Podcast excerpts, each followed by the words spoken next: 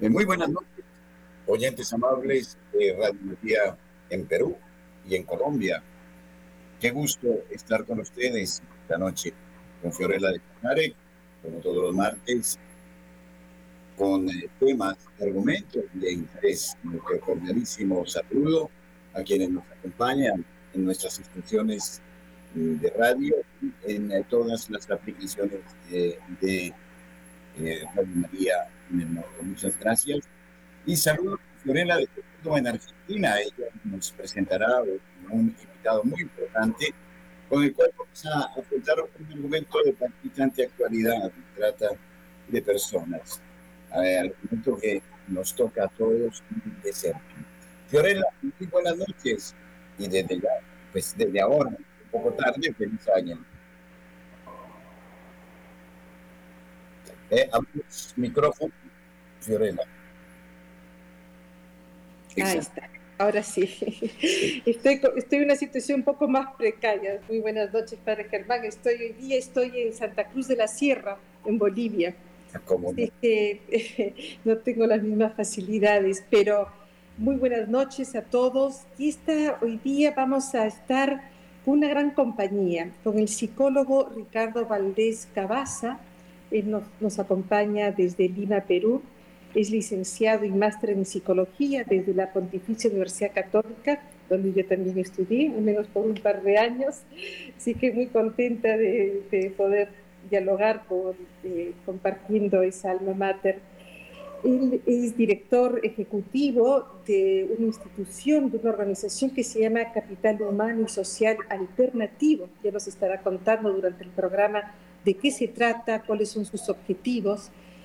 Eh, ha sido jefe de gabinete, de asesores y viceministro del Interior.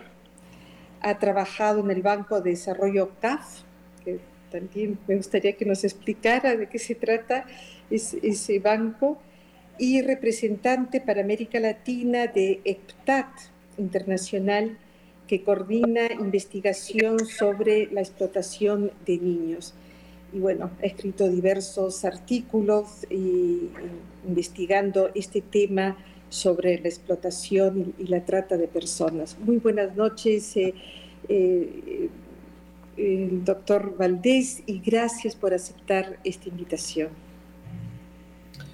Bien, buenas noches, Fiorella, Germán. Creo que vamos a darnos con mucha mayor confianza y sin tantos títulos de por medio. Bien creo que es lo que caracteriza además a Radio María, este, esta cordialidad y el afecto, poder estar realmente desde diversos puntos de América Latina comunicándonos, ¿no? Ah, así es, bueno, gracias. A ver, ya que vamos a tutearnos, Ricardo, dinos, ¿cuál es, ¿cómo defines la trata de personas? Porque yo creo que tiene algo de, de una esclavitud moderna. Si nos puedes definir a ver, hay, diversas formas de, definir trata de personas, eh, desde aquella definición bastante extensa que da el protocolo de Palermo, que es un instrumento internacional de principios eh, del siglo actual, eh, que tiene que hacer con una descripción de toda una serie de medios y conductas que se producen, que hace una persona para poder someter a otra eh, a diversas finalidades de explotación, sea sexual, laboral, tráfico de órganos, mendicidad, etc. La definición es, extensa, es, digamos, aburridamente legal. Yo prefiero definirla como la explotación de un ser humano por otro. Así de fácil y de sencillo. Es decir, todo aquello, todas aquellas conductas que, que una persona realiza para poder someter a, un ser humano y, bueno, y, sacar provecho de él, ya estamos hablando de trata de personas. En el Perú, como en toda América, este, ya es un delito desde hace muchos años. Eh, antes era conocido como trata de blancas, esto ha sido ya recontra superado en realidad desde el protocolo de Palermo. Y, y lo que, aquí lo, lo, que es importante, no solamente conocer la vena histórica de, de este proceso, sino eh, lo que ocurre en la actualidad. Y me imagino que en, estos, en estos largos minutos que tenemos por delante podremos analizarlo y analizar cómo se presenta en América Latina. Pero lo que quería decir es que hay un marco legal de toda América Latina en buena parte del mundo lo mismo, y se sanciona duramente eh, este delito. Eh, aquí hay, hay, un, hay un reconocimiento de defender la dignidad del ser humano, y en el caso específico de Perú es conocido como un delito contra la dignidad, eh, y agrupa diversos tipos penales que van desde la A hasta la P, es decir, para que ustedes imaginen la cantidad de delitos que agrupa.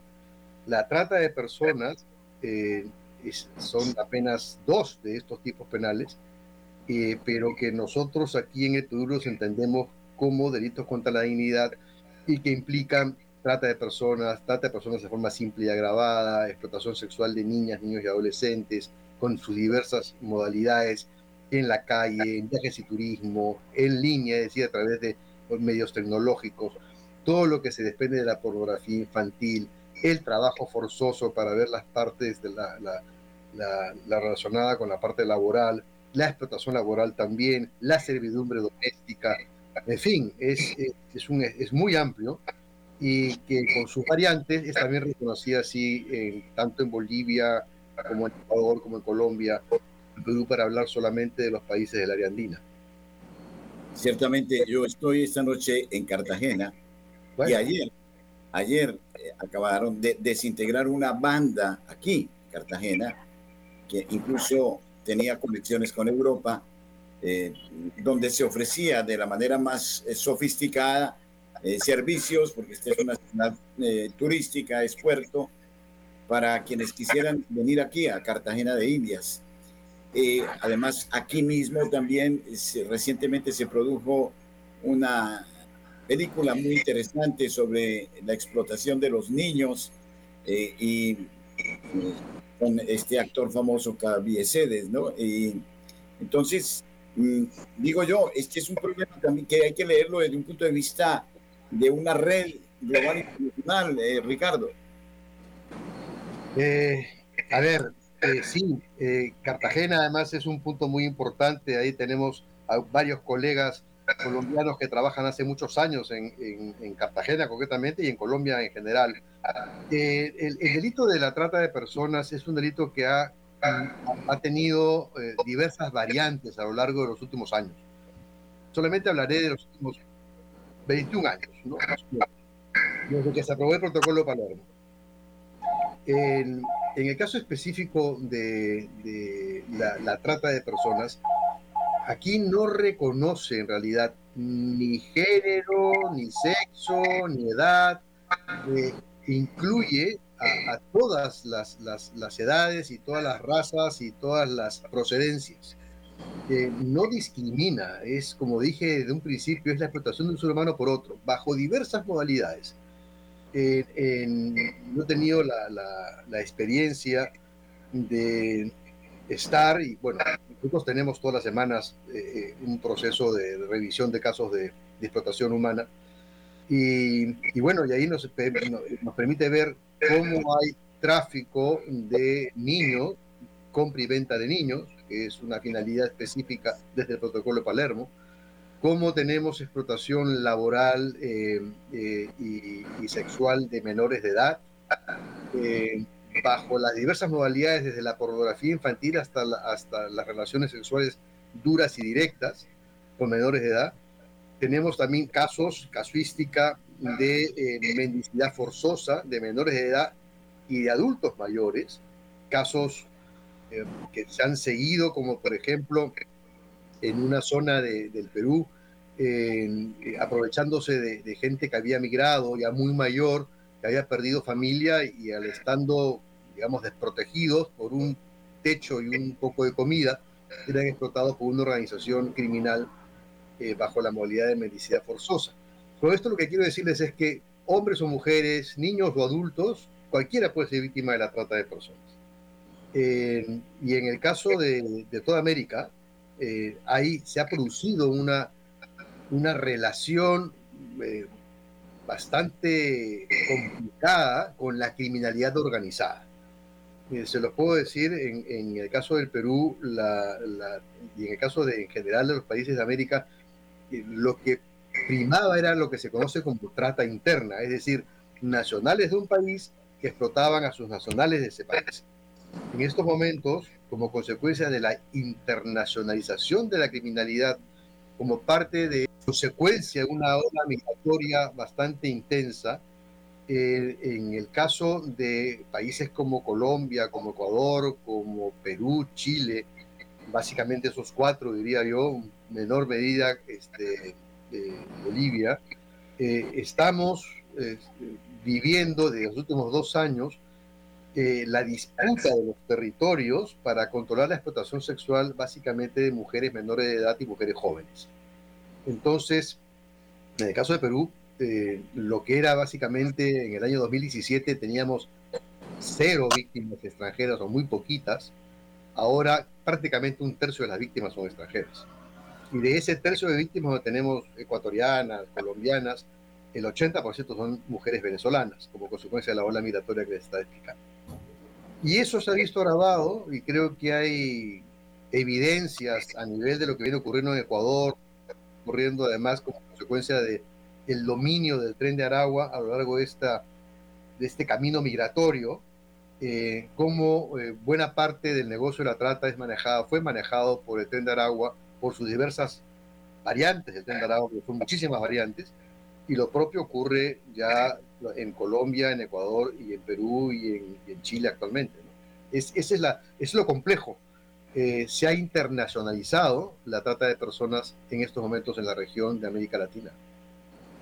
Es interesante porque escuchándote significa que esto va increyendo hay, una toma de conciencia de esto. Yo creo que también esta película Sonido de Libertad, que leía que en septiembre estuvo en el primer rating de, de filmes en México, Colombia y Perú. O sea, hay, una, hay un conocimiento de esto, pero hay un aumento de, de oferta, ¿no? Quiere decir que también hay, hay una demanda.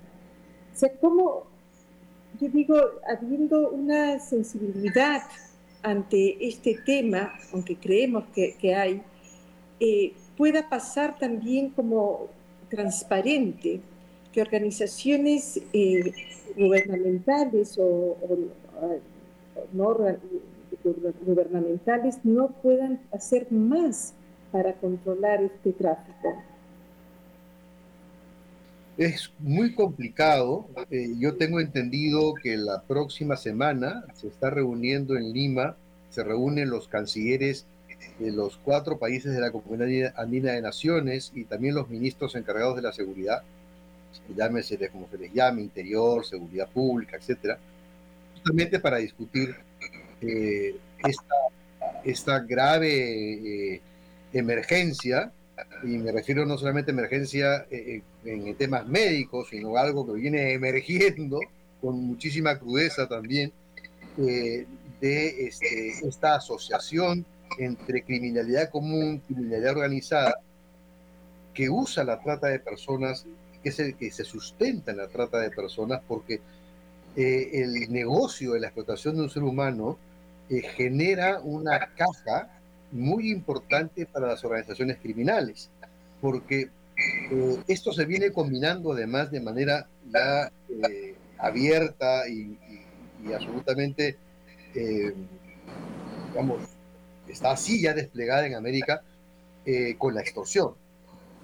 obviamente también con sicariato, pero hay una gran sinergia entre trata y extorsión no solamente porque se explota a mujeres o a hombres en el camino entre un punto y otro, que están buscando algún tipo de mejora en su vida, sino que cuando llegan a un lugar, la criminalidad lo que hace es también buscar una serie de otras eh, plazas y empiezan a disputar las plazas a los explotadores locales y empiezan a tomar, ya han tomado ya el dominio de las redes sociales. Entonces, desde las redes sociales se está produciendo no solamente captación de nuevas víctimas, sino aquellas que, siendo adultas, estaban en el, digamos, en el espectro de lo que puede entenderse como el trabajo sexual, eh, también vienen siendo extorsionadas y al ser extorsionadas pasan a ser inmediatamente, legalmente, víctimas de trata.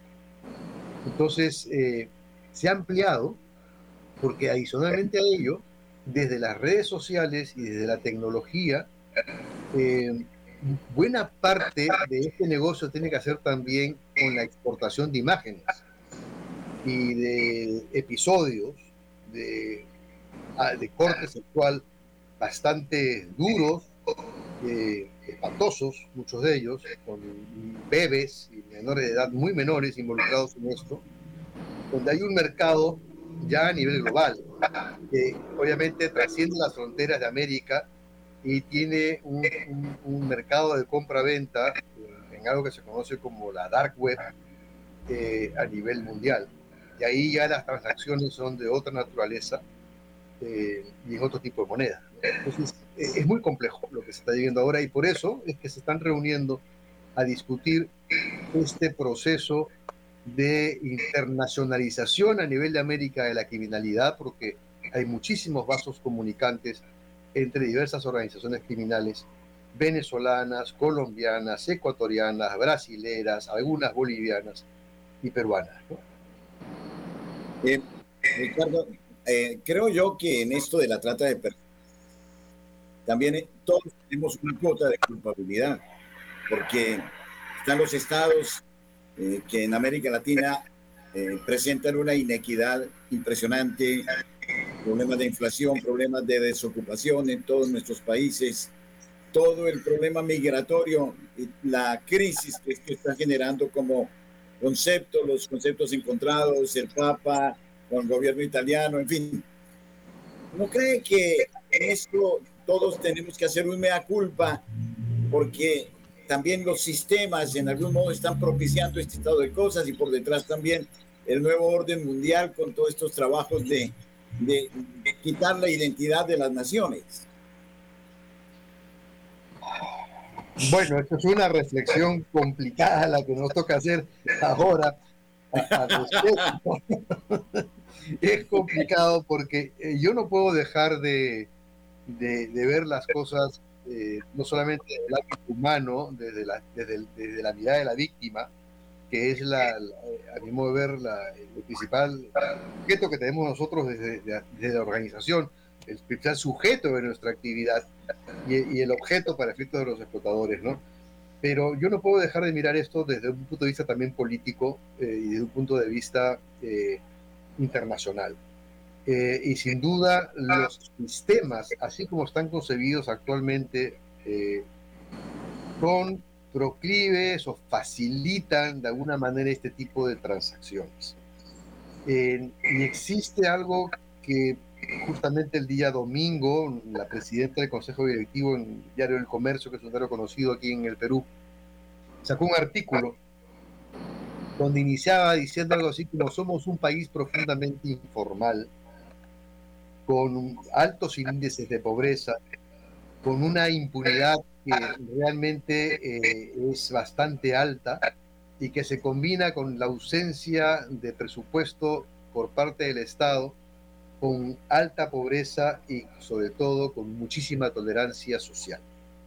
¿Qué significa eso? Significa que hay muchísimos indicadores que son los que aceleran el delito y que le dan sostenibilidad.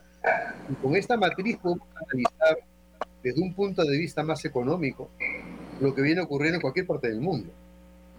Me refiero a que los delincuentes toman decisiones sobre la base de ciertas, eh, ciertos parámetros de la microeconomía, es decir, oferta y demanda por un lado y por otro costo y riesgo.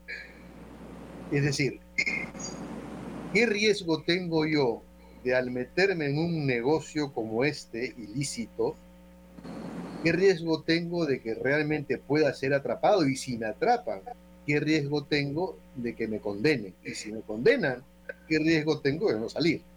Entonces, hay una lógica ahí en las decisiones que se toman en el medio de esta psicopatía que tiene el delincuente para evaluar el riesgo en el cual se encuentra. Y en el caso específico hemos encontrado que ese riesgo es muy bajo porque hay altos índices de corrupción, altos índices de tolerancia social y, este, y altos índices de impunidad. Apenas 6 de cada 100 eh, procesos abiertos por el Ministerio Público llegan a condena. Y por el lado del costo, el costo es brutalmente bajo, delincuente, porque la víctima está ahí, está ahí como consecuencia y sobre todo después de la pandemia, cuando los indicadores de pobreza se dispararon, cuando la gente tenía que luchar por conseguir algún tipo de sustento, fueron víctimas de falsas ofertas de empleo, muchísimas de las víctimas con las cuales hemos trabajado. No solamente hablo de la pobreza, sino que además, al ser un país profundamente informal, la informalidad esconde muchas veces la ilegalidad. Es una zona gris en donde se caracteriza por no haber control de ninguna naturaleza. Y esa informalidad permite que yo tenga puestos de ofrecimiento de empleos no eh, vigilados ni supervisados en plazas, parques, redes, este, Facebook, qué sé yo. Y a su vez me permite que yo pueda tener contacto con las personas sin que nadie se oponga y pueda trasladar a menores de edad sin que nadie se oponga a ello ni nadie lo vigile. Y si se por alguna razón alguien me dice, oye, esta, este menor de edad no es tu pariente, no es tu hija, yo voy a darle algo de dinero porque hay una altísima corrupción. Esta informalidad tiene nexos con la ilegalidad. La informalidad tan alta, la este, pobreza como una zona en donde que permite el engaño y sobre todo en países como los nuestros donde hay muy poca oposición presupuestal para lidiar con el hacen que el costo sea muy bajo. Entonces, yo, delincuente, si tengo un negocio ilegal con riesgo bajo, un costo bajo, voy a meterme en ello y eso va a generar que realmente el delito pueda crecer. Si ahora eso lo combino con extorsión, lo combino con otro tipo de negocios ilegales en el camino, entonces llegamos en un punto que si no miramos toda esta situación de manera sistémica, integral, entonces los países vamos a perder la pelea. Ahora, pero yo creo que también hay una situación moral, ¿verdad? Eh, no sé, hay un caso de que tal vez ustedes lo han escuchado, de una belga, Annick Lucas, que en el año 69, 1969, cuando tenía seis años, su madre la vendía, la daba a un grupo, a una red ya en esa época de pedofilia, pero que trabajaban con gente muy rica. Yo le he escuchado una entrevista que ella decía, eran los poderosos detrás de los poderosos. Y entonces ahí hay un elemento simplemente eh, del aspecto de lo que es, yo diría, ya una perversión, porque eran estos hombres adultos que estaban con, niños. Bueno, en su caso ella tenía seis años, ella relata esta, en esta primera orgía qué cosa le, pasa, que me gustaría también después, Ricardo, hablar qué, las consecuencias psicológicas en las personas que son rescatadas. Yo creo que sería interesante también tocar ese tema y quienes están trabajando ya después acompañando a estas personas, eh, especialmente los niños, ¿no? que algo eh, lo he visto también cuando se habla en esta película El Sonido de Libertad, en una entrevista que le hacen a Timothy Ballard, que es el, el personaje, el verdadero personaje que, que, se dedica a salvar a estos niños. Pero eh, quiero leer una, lo que esta mujer, esta señora, esta mujer belga dice, eh, después de esta primera experiencia en esta orgía, dice, después fui dejada de lado como un objeto quebrado. Me sentí tan humillada, tuve que hacer algo para salvar mi alma, si no me hubiese marchitado y muerto. Y en una entrevista explica cómo ella tuvo que, que, como hacer este esfuerzo psicológico, ¿no? Para poder eh, vivir, para poder trascender en el sentido más amplio y poder sobrevivir. Inclusive ella va a decir que las personas que, pasan por este, este abuso, este abuso sexual, eh, por esta captura, eh, desarrollan esta fortaleza, ¿no? ¿No crees que hay, ese es un elemento importante? Porque tú dices, bueno, en Bélgica hay pobreza, había necesidad, esta, la, mamá de esta mujer no tenía una necesidad económica para mí, una mujer un poco enferma también, pero para poder hacer eso y, dar a su hija una niña, ¿no? Entonces, ¿cómo ves tú también, aparte de, esta, de lo que es los elementos socioeconómicos que están impulsando este desarrollo o este crecimiento del negocio, ¿no? ¿Dónde está el elemento humano, moral de nuestra sociedad?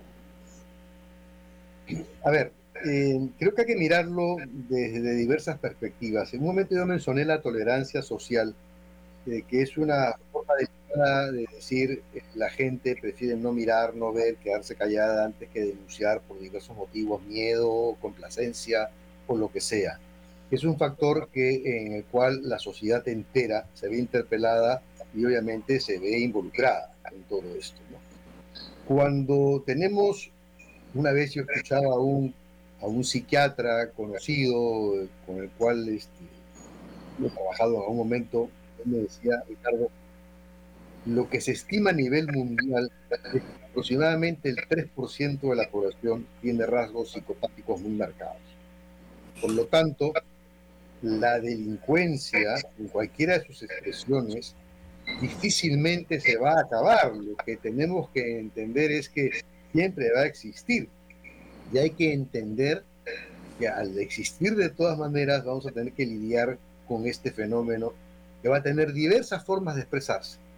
Unas menos complicadas en términos de el, dolor que le ocasionan a un tercero y otras más, digamos, distintas por el tipo de este, afectación que pueden ocasionar el Estado desde la corrupción.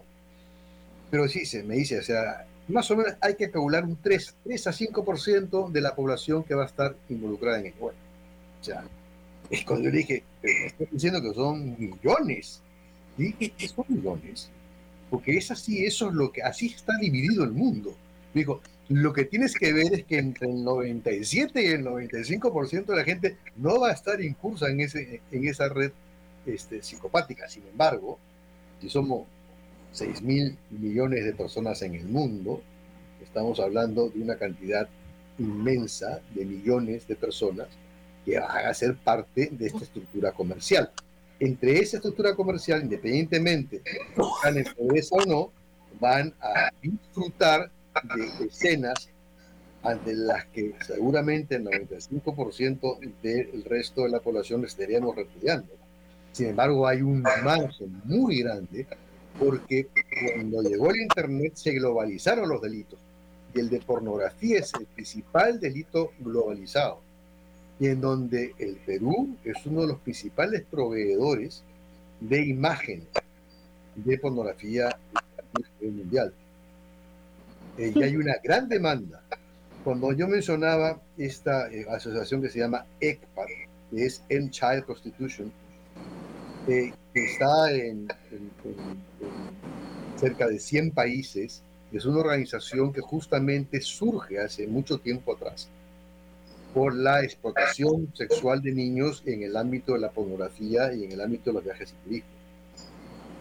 Y, este, y esta es una que tiene más de 35 años ya de funcionamiento como organización y está, justamente, surge en Europa, porque muchos de llegan a dar cuenta de los viajeros que se iban a estos paraísos, tipo República Dominicana, Cartagena de Indias, Iquitos en el Perú, o si pasamos a Asia, a Bangkok y a sus playas maravillosas, eran todos depredadores sexuales que iban a buscar niñas o niños para tener relaciones sexuales. Y es casi como surge la organización. Entonces, eh, cuando yo decía al inicio de esta conversación que este, la trata de personas es un delito que está organizado desde el protocolo, del protocolo de Palermo, también mencioné que históricamente hay raíces que en realidad nos llevan al origen de la humanidad. Y no hay manera de que si realmente revisamos rápidamente eh, todo el desarrollo de la humanidad, veremos que hasta hace muy poco la esclavitud como una forma de relacionamiento entre los seres humanos ha estado vigente en todo el mundo. En todo el mundo. Siglo XIX estaba vigente en todo el mundo. Y en el caso específico del Perú, el Perú ya era un país independiente en 1821 y abolió la esclavitud en 1854, legalmente, porque se siguió dando en otras dimensiones y con otras características. Tan es así que por eso es que la trata de personas, como mencionabas, está bien definida en otras partes del mundo como la esclavitud moderna, lo que hace es traernos al recuerdo de que existe dentro del ser humano, obviamente, fuerzas fanáticas, diría Freud, ¿no? fuerzas orientadas hacia la agresión, sobre las cuales ya ahí todos los seres humanos tenemos que lidiar con estas fuerzas agresivas. Estas fuerzas agresivas que forman parte de nuestro ser intrínseco, que pueden ser muy positivos si se conducen bien, porque la fuerza agresiva es la que está detrás de los ciertos logros, del empuje, de la búsqueda de éxitos y de logros, puede derivar otros caminos y esta fuerza derivarse hacia lo que podríamos decir sencillamente el mal. Entonces, eh, claro, eh, desde ya un punto de vista psicológico, al que es agresor hay que analizarlo de esa perspectiva, pero lo que más nos preocupa es qué es lo que pasa con la víctima. Porque lo que sí sabemos es que una niña, por ponerlo, o un niño, eh, lidiar con lo que le ocurrió, lo vemos, nos toma a nosotros 5, 6, 7 años de trabajo, al menos, para poder empezar a hablar y para poder encaminarla en una situación distinta, de rehacer una vida, de buscar una pareja, de no verla como alguien que la va a, hacer a agredir, agredir, o que la va a, que se, va a aprovechar de ella. Entonces, ¿cómo le cambias también la perspectiva, no? Porque además estás en una sociedad que a veces ni siquiera te lo permite. Es muy complejo es muy Ya entramos al tema ya de estas relaciones humanas en donde este aspecto del, mal, del delito, eh, nos lleva obviamente a una serie de discusiones ya más bien de orden filosófico sobre la naturaleza humana, ¿no? Cierto, pero mirando a un segmento de esta eh, explotación, mirando a los niños, por ejemplo, el tema de la sexualidad está siempre como sobre la mesa en este eh, aspecto de la trata de personas. El tabú de hablar de lo sexual, etcétera, mm, desde el punto de vista eh, ya propositivo, ¿qué podríamos hacer como una campaña de prevención en orden a, abrir los ojos a los padres que muchas veces, en el caso de los niños, ni siquiera hablan de estos temas cuando los niños están padeciendo eh, esta situación y la padecen en todos los estratos sociales, porque no solo la padecen en los sectores pobres, por ejemplo, la violación de los niños, etcétera. Entonces, eh, ¿qué propuestas podríamos hacer a la sociedad o qué labores, qué metodología para prevenir este, este tipo de? Bueno, desde la política, sin duda, eh, y permítame insistir con la política, porque aquí hay un responsable eh, yo estaba revisando la constitución peruana y el artículo número uno de la constitución peruana establece que el fin principal de la sociedad y del Estado es defender a la persona humana y su dignidad. Ese es el artículo uno de la constitución y eso se repite, creo yo, en todas las constituciones de nuestros países. Entonces, este, y existen además convenios internacionales firmados por los países que están obligados a justamente impedir que se violente y que vulnere al ser humano y se viole la dignidad. Entonces uno se dice, bueno, el Estado ha dado normas y ha firmado compromisos internacionales y dentro de esos compromisos internacionales hay compromisos clarísimos para impulsar básicamente tres cosas, o cuatro. Prevención, que es la que estás, mencionando, Germán, la prevención, que se puede hacer con prevención, mucho. Y por ahí hay que empezar. Mejor prevenir que lamentar, como dice el dicho. Luego tenemos el segundo gran punto, es la persecución del delito y, su, y toda la fiscalización de los negocios en torno a todo lo que es trata de personas o explotación. Lo tercero es la atención a las víctimas. Y lo cuarto es cómo la voy a reintegrar y la voy a resarcir. Y esas son, estos cuatro ejes tienen que hacer con las políticas que nuestros estados tienen que llevar adelante. Y la única forma de llevarlas adelante es exigiéndoles al Estado que achique la brecha entre lo que manda la ley y lo que pasa en la realidad. Porque la brecha es muy grande. Entonces yo siento ahí una suerte de hipocresía a nivel de, de, los estados en general del mundo y concretamente de América Latina. Que tenemos normas magníficas, pero que llevarlas a cabo y adelante cuestan muchísimo esfuerzo y muchísima vigilancia y muchísimo reclamo.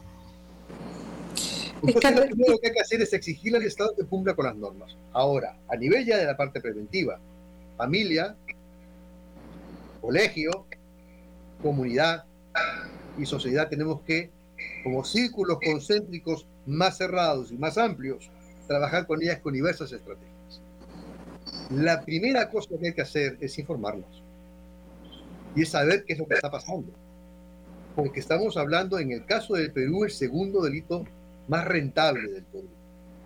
Y en el caso del mundo es el tercero, la trata de personas más rentable. En el caso del Perú, mueve más de 1.300 millones de dólares al año. Todas las economías criminales movilizan más de 9 mil millones de dólares al año. Tres puntos y medio del PBI del país. Eso es lo que moviliza. Eso es más grande que el presupuesto del Ministerio de Justicia, del Ministerio del Interior y la Policía, del Ministerio Público, del Poder Judicial y Ministerio de Defensa. Todos ellos juntos no llegan a lo que movilizan estas economías criminales.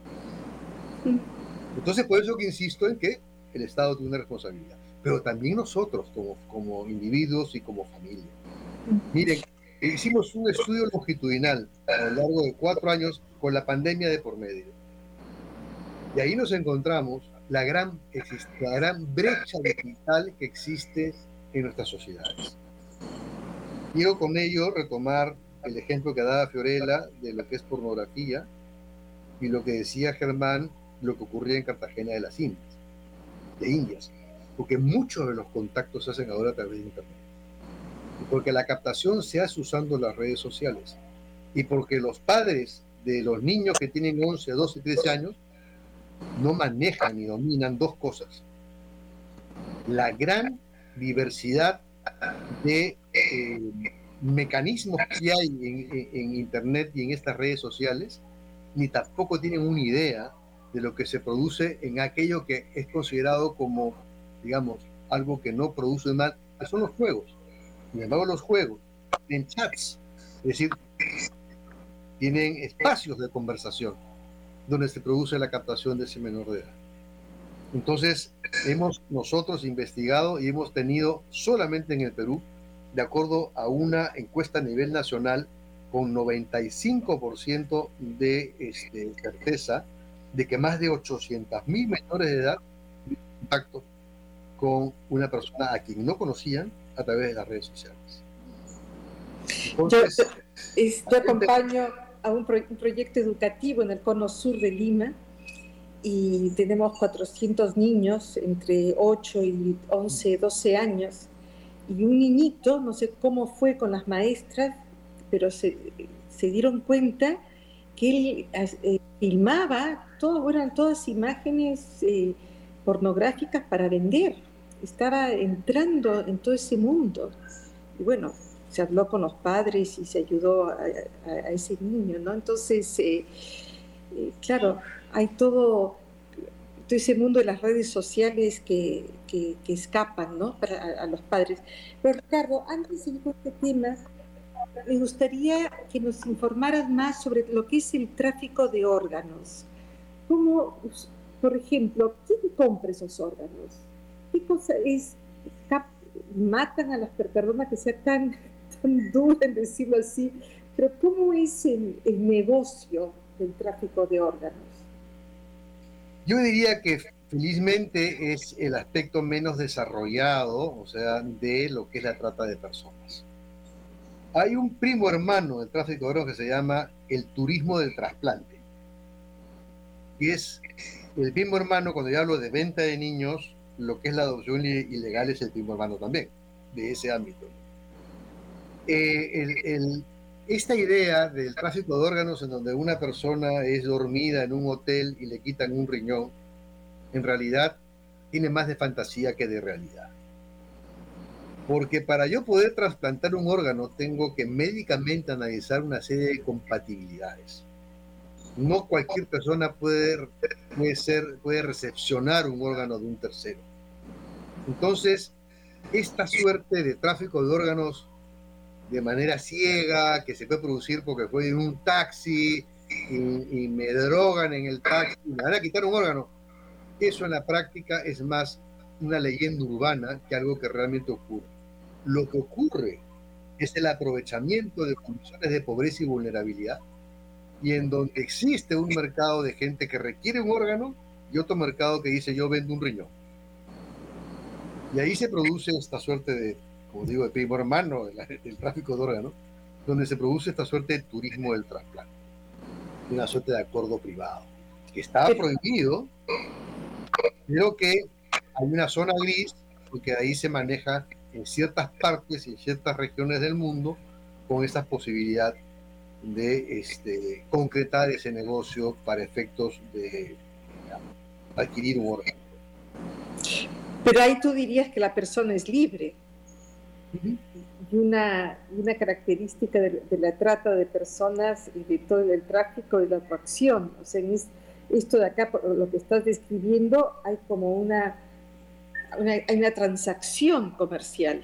Sí, hay una zona gris, pero eh, también es cierto que en el caso específico del Perú, el aprovecharse una condición de vulnerabilidad ya inmediatamente los pone en la situación del delito de trata.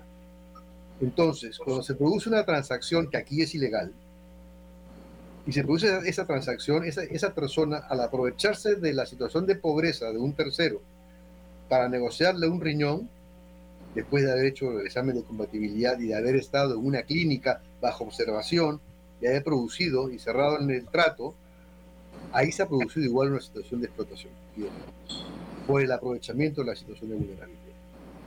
Pero hay una zona gris en otros países donde no se produce ese tipo de.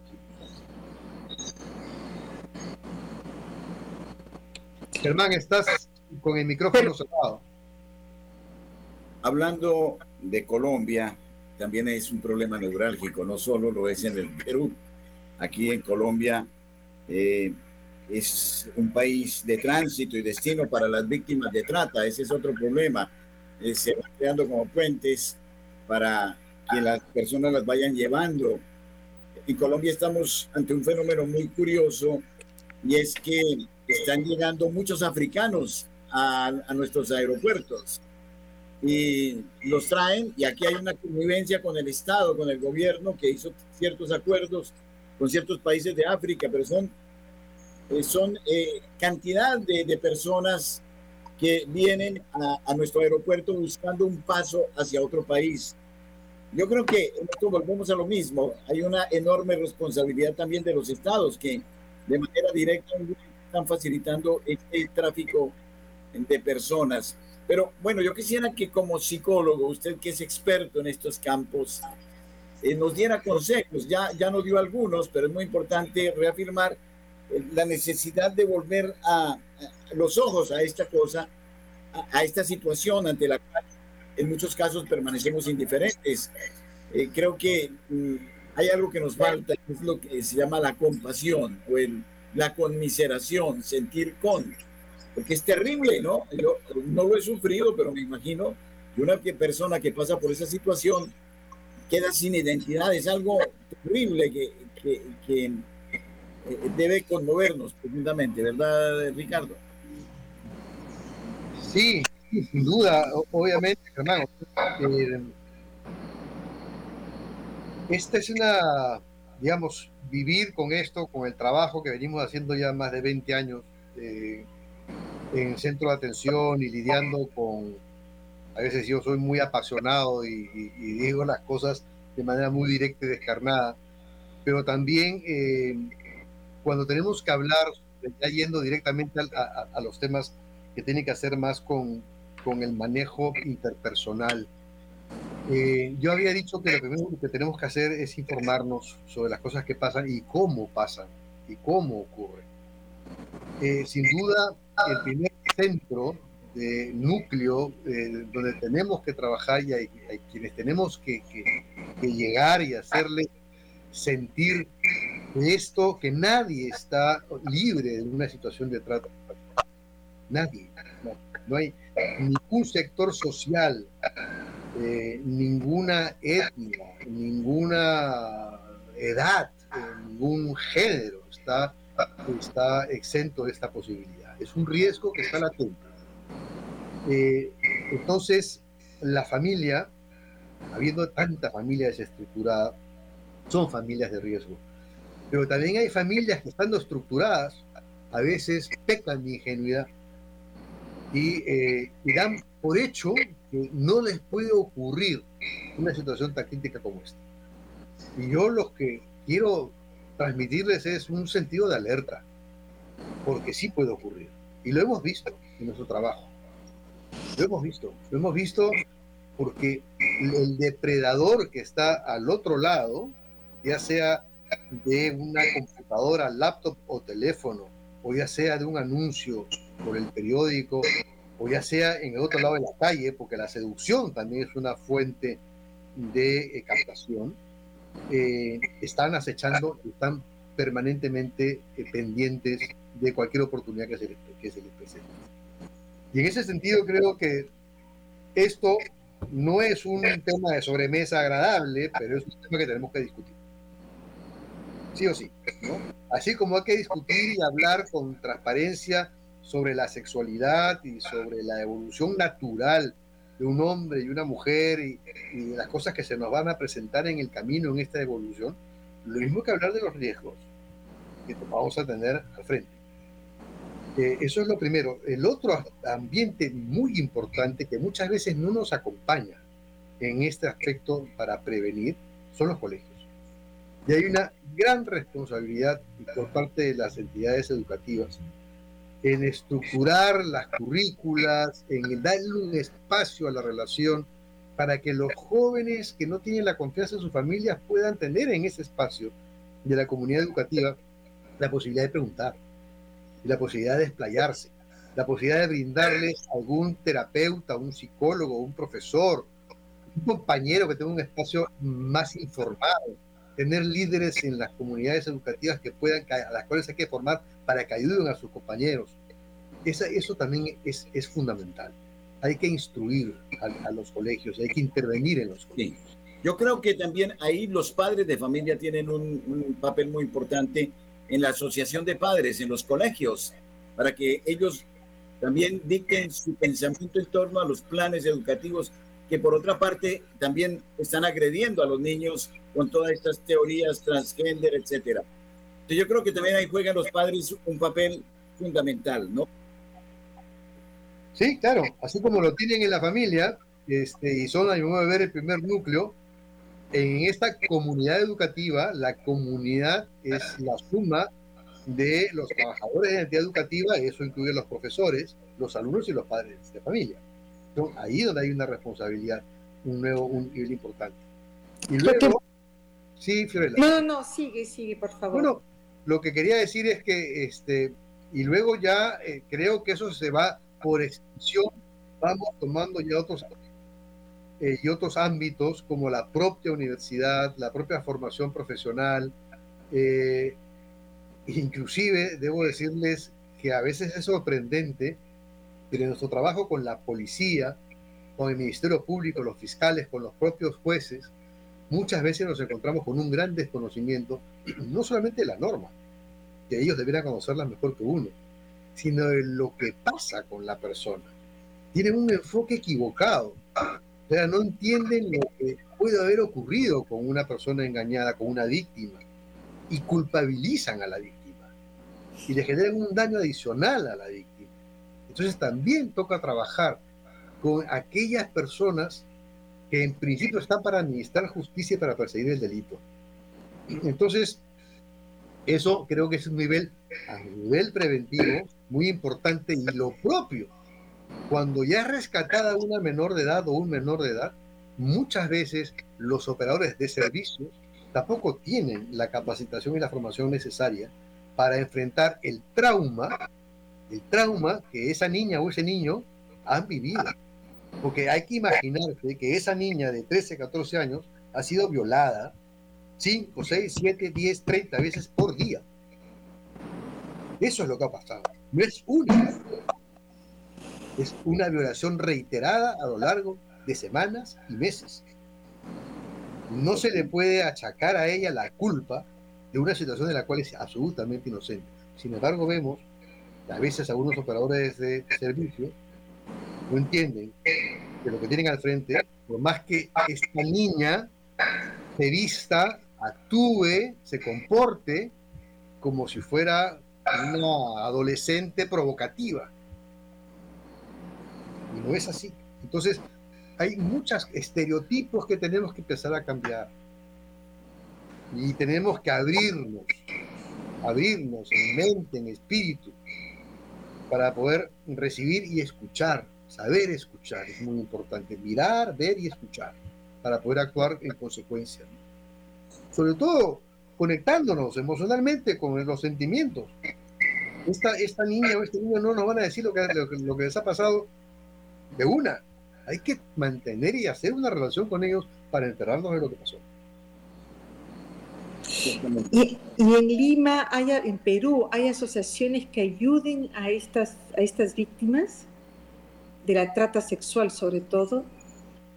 En principio tenemos centros de atención residencial especializados del Estado, con los cuales trabajamos nosotros apoyándolos y dándoles asistencia técnica para formarlos mejor. Somos pocas las organizaciones que trabajamos con las víctimas. Hay, grandes organizaciones, digamos, de, felizmente, de gente que tiene mucha sensibilidad social, muchas de ellos que provienen de eh, la iglesia o de las iglesias, porque hemos encontrado también hemos trabajado con varias iglesias de manera ecuménica, si se quiere, que es lo que corresponde, porque mucha gente, acá lo que importa es la sensibilidad social, lo que importa es la capacidad de entrega, la capacidad de escucha, priorizar la atención, la entrega, eso es lo que, lo que corresponde, lo que vale. No interesa ya lo demás, nos interesa esta perspectiva humanista de que tenemos al frente a una persona con la cual debemos trabajar, a la cual hay que entregarnos de cuerpo y alma para poder sacarla de una situación espantosa. Ciertamente, sobre todo en este campo de los niños, ha habido demasiado niño abusado y no precisamente por gentes enfermas psicológicamente, sino por gentes prestantes, incluso hay que decirlo con pena en el ámbito religioso también, al punto que la propia Santa Sede ha debido eh, crear organismos eh, dentro de las iglesias locales para la prevención del abuso de niños por parte de los mismos religiosos, pero no solo los religiosos, también los deportistas, también los mismos políticos. Hemos descubierto círculos, como en Colombia, el Círculo del Anillo, donde habían, es decir, era un tráfico de, por lo alto, ¿no? De cadetes, etcétera. O sea, esto es algo que, que de repente también como que se ha aparentemente normalizado, como que mm, hay una actitud eh, irónica, eh, incluso de alarde de estas conductas, y no precisamente por los ignorantes, sino por gente muy culta, eh, Ricardo. Y no has mencionado a los maestros, Germán. Ah, por supuesto. Es, acá en el Perú hay un, sistema que se llama CICB, que es un sistema en donde los alumnos y los padres de familia pueden colocar una queja. Y es, es increíble la cantidad de acoso sexual que se produce en los colegios como parte o que proviene de los maestros o de la gente que tiene la responsabilidad de cuidar a ese menor de edad. Entonces sí, como diríamos, en todas partes se cuecen hadas.